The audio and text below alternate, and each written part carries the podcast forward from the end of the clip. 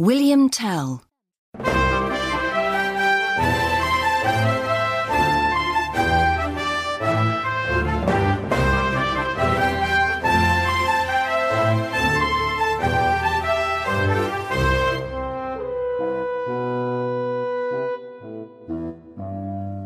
William Tell lives near Lake Lucerne in Switzerland with his young son, Carl.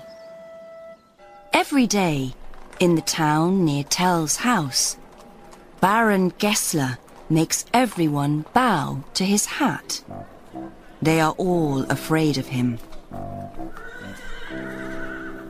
One day, Tell and his son go to the town.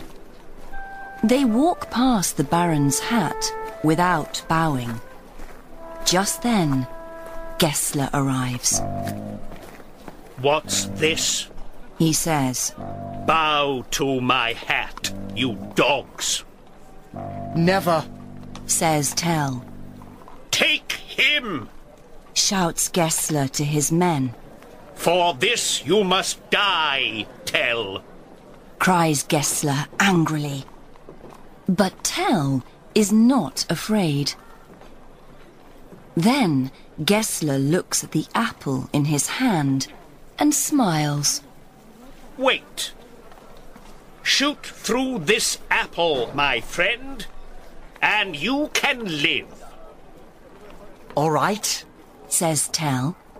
Take the boy to that tree and put the apple on his head.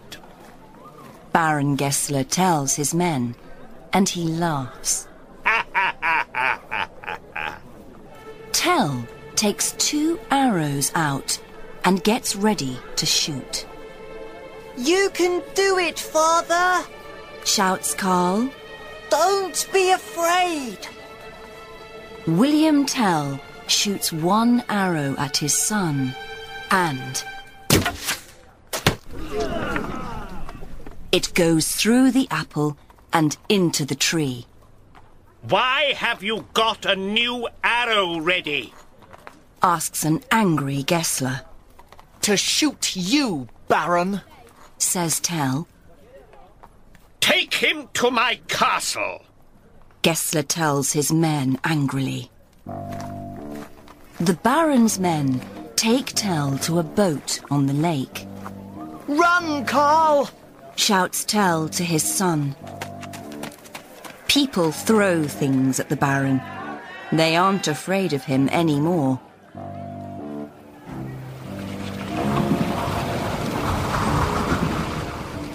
When the boat is out on the lake, there's a bad storm. Let's get Tell to help us! Shout the Baron's men. He's good with boats! So Tell steers the boat. But soon there are rocks in front of them. What are you doing? Gessler shouts at him. Tell jumps from the boat before it hits the rocks. Suddenly, Gessler and his men are in the water. You're a dead man, William Tell, Shouts the Baron angrily. and every man, woman, and child in the town must die with you, too. Tell says nothing. He takes an arrow and shoots Gessler. The Baron falls into the lake and does not come up again.